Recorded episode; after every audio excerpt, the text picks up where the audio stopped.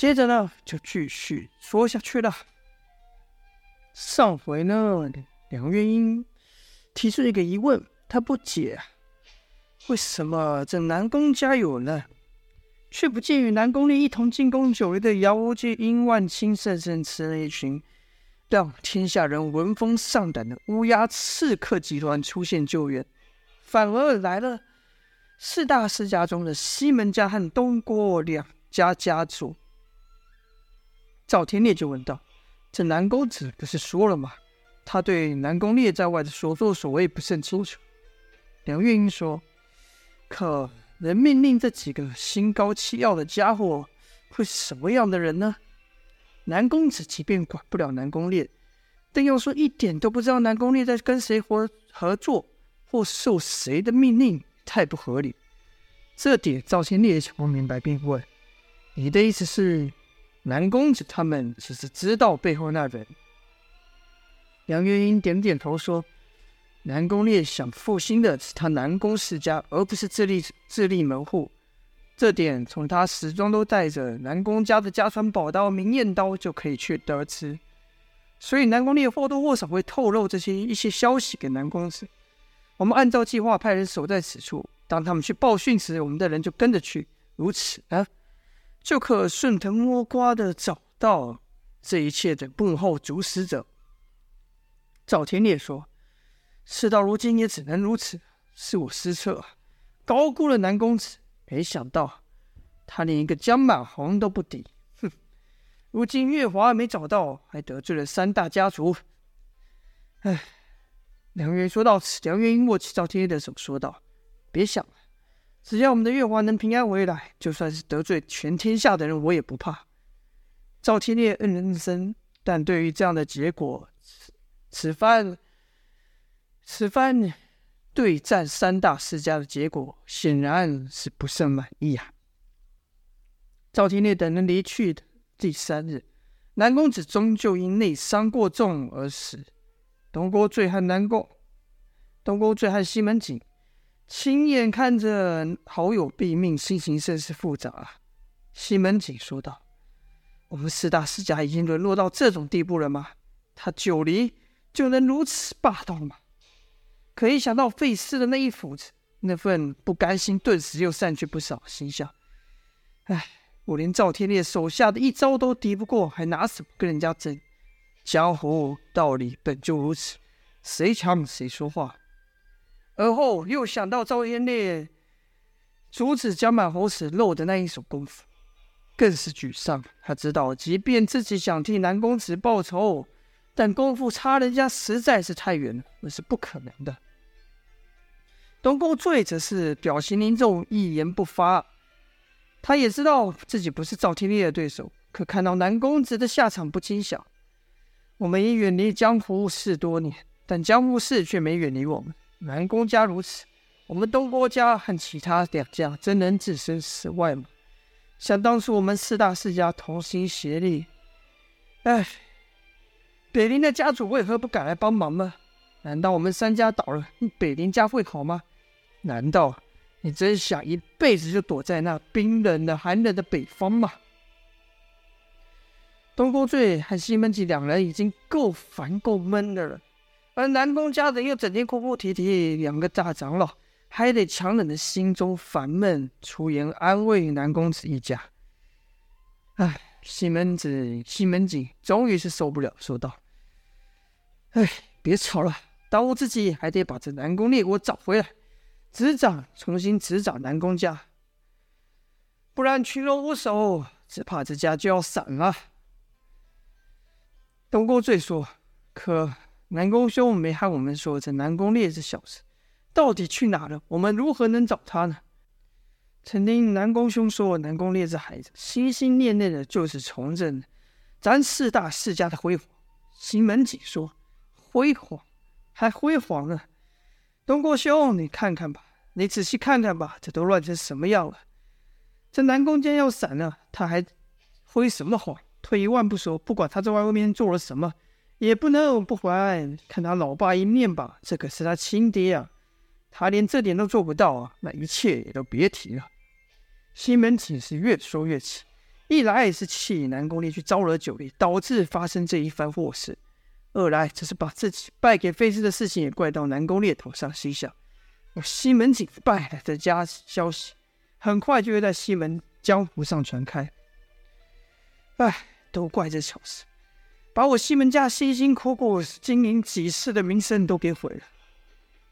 哪知东郭醉却说：“也许南公子做的才是对的呢。”西门子没想到东郭醉突然会说出这样的话，不禁一愣，问道：“你这是什么意思？”就听东郭醉长长的叹了一口气，说道：“我们和南宫兄一样，都老了，胆子也小了。”忘记了自己还身在这江湖之中。你我虽然都甚少插手江湖之事，不再和以前一样抛头露面、出手叫敌、出手派人比拼，但江湖人士能以我的名望，我们的名望调解了不少事。西门子一边听一边说：“那是自然，有些事我们不出面不行啊，那是他们尊重我们。是错，东郭兄，你提这事做什么？”东郭醉着说：“但我们也因此而满足啊！我们三家的没落，身为家族的我，不能说没有责任。”西门庆听到此，也低下头。他知道东郭醉说的话是有道理的。而后，西门庆又道：“所以，东郭兄的意思是？”东郭醉说：“如今我们只有两条路。其实我们一直以来都只有两条路。”西门庆问道：“哪两条路？”东郭醉把眼神看向南公子，说道：“东郭兄的此刻的情况，就是我们所走的这一条路，满足现况的结果。”西门庆又问道：“那另一条路呢？”东郭醉说：“那就是烈儿走的这条路，拼尽一切让自己再度要脸，或者彻底消失于武林。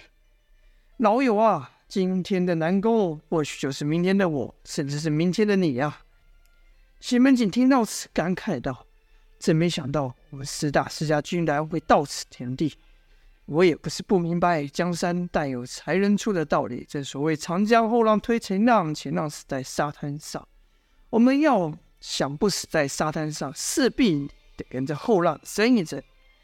这不是你我想不想的问题，是这江湖就是如此。”东郭瑞说：“哎，我们东郭家。”也有不少像烈儿一样的想法。你说的对啊，我们这一辈的人厌倦了江湖争斗，但对他们而言却是渴求一战。今日这事看来早晚都会发生，只是烈儿走得更为激进、更为前进罢了。毕竟他在年轻一辈是最为杰出的，却不是北林家的人是否也和我们有同样的处境？一提到北林，西门景、东郭醉两人又不免是一番埋怨。南公子的下场，东宫醉、西门庆产生巨大的冲击，使两老的想法彻底改变。但眼前他们还有一个难题要解决。西门庆就说：“不管怎么说，当务之急还得先把烈儿找回来，执掌南宫家。”东宫醉说：“这可就头痛了。南宫秀死前也没和我们说烈儿的下落啊。”两人正说话的时候，一人插口道：“我知道少庄在。”此话一出，东郭醉、西门庆同时朝那人看去。说话之人呢，是南宫家的人。这人双手手指都被削断。这人不是别人，正是当初闯、当初闯药王谷被公孙仇削断手指，又放回来一次惩戒的宋旭呀、西门庆一听就问道：“你知道烈儿在哪？”宋旭回道：“少庄主正派我。”攻打药王谷，也带我去过见过一个去过一个地方，少庄主就是在那里和杨无惧他们合作的。东郭醉问道：“一个地方？什么地方？”宋旭回道：“齐国。”东郭醉、西门庆同时睁大眼睛啊！就听西门庆皱着眉说道：“齐国，烈儿去齐国干什么？”东郭醉则想了一会后，才问宋旭道：“你们庄主生前和齐国有过往来吗？”宋旭说。齐国曾派人来过一次，但被老庄主拒绝了。庄主说自己是个乡野出人，江湖事甚少参与，更何况是和国家大事。齐国使者说：“老庄主你就别谦虚了，四大世家啊，成为武林中的王者，而且又以南宫家为首，您老在武林中是德高望重啊，怎么能说自己只是个乡野粗人呢？那九黎现在一副江湖霸主的姿态，你难道就不想管管吗？您难道就不想南宫家再次辉煌叱咤于江湖吗？老庄主回道：“哎呀，那都是好多年前的事了。现在我只想做个安分守己的寻常人，顾着祖先留下的一点家业就满足了。这家业我都快守不住了，哪有资格去谈论国家大事呢？”那使者好说歹说，老庄主只是不愿，客气的留那齐国使者一晚后，便打发他回去了。但少庄主知道此事后，便立刻追上那使者，两人交谈许久，而后少庄主便随着那人去了齐国。回来后，就高高兴兴的与我和老庄主说：“复兴南宫家有望了。”听完受宋旭所言后，东郭醉说：“齐国，那可是一个称霸于曾经称霸于天下诸侯的霸王强国啊！虽然……”天下盟主的地位后来被晋国所取代，可那实力依旧不可不容小觑。烈儿想必是想烈儿想必是得到齐国中某人的支持，才会如此高兴。如果是这样，那也可以说得通。是什么样的人能把烈儿和杨无惧等人凑在一块？西门景问道：“这么说来，烈儿现在人在齐国了。”宋旭点了点头。东郭醉又问：“整个南宫家只有你知道这件事吗？”宋旭说：“少庄主也知道老庄主不赞同他和齐国接触的事，所以这事没有让太多人知道。”西门景说：“那你快去把他叫回来。”东郭醉原本还想说九黎的人肯定会派人埋伏于山下等待，以便跟踪我们找到烈儿。但如果烈儿真是和齐国的人合作的话，那就不怕，所以没有出手阻拦，说道。如果你找到猎儿，让他不要独自回来，多带点帮手，以免路上有什么不测。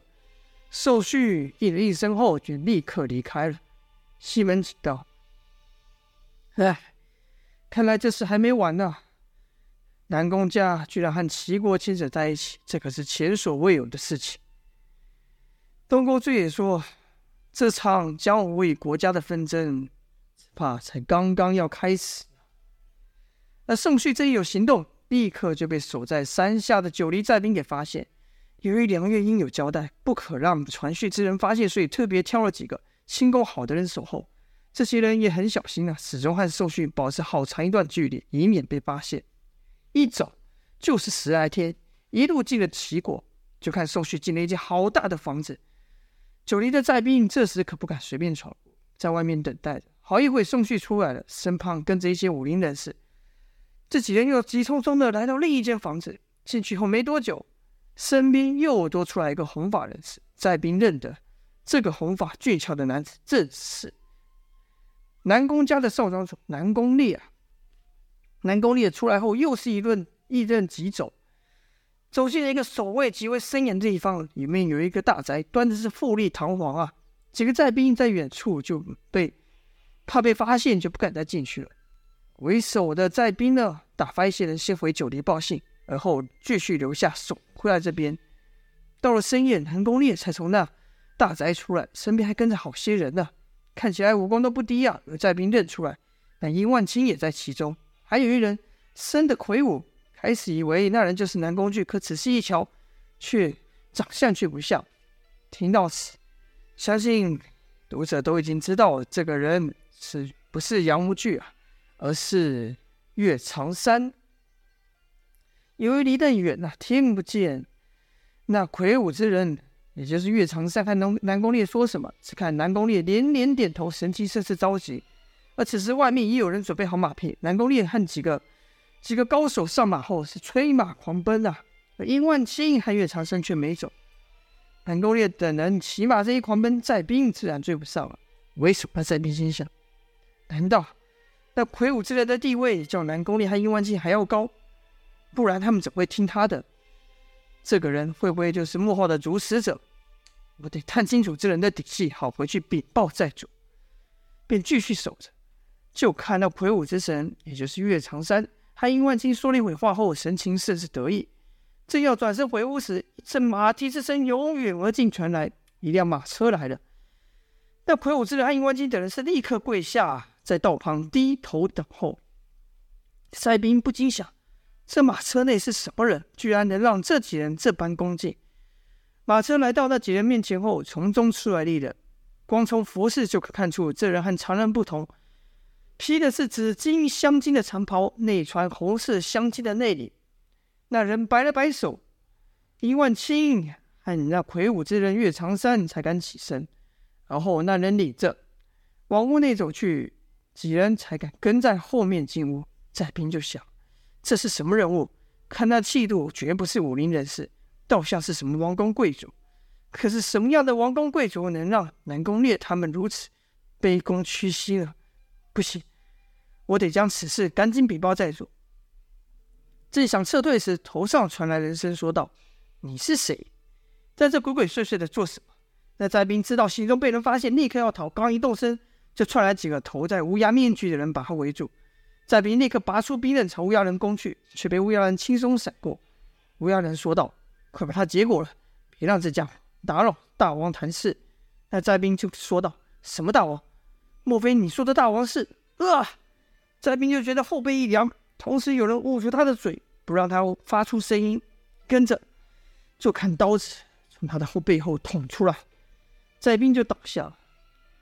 可乌鸦人不知道，在几条街的街外，还有一个寨兵看到了这一幕。好了，这就是本章的内容了。看来，幕后之人已经慢慢要现身了。那应该说，这讨伐啊。这陷害墨家和和这个所以说进攻九黎之人答案呼之欲出，他的身份呼之欲出了，一切就请待下回分晓了。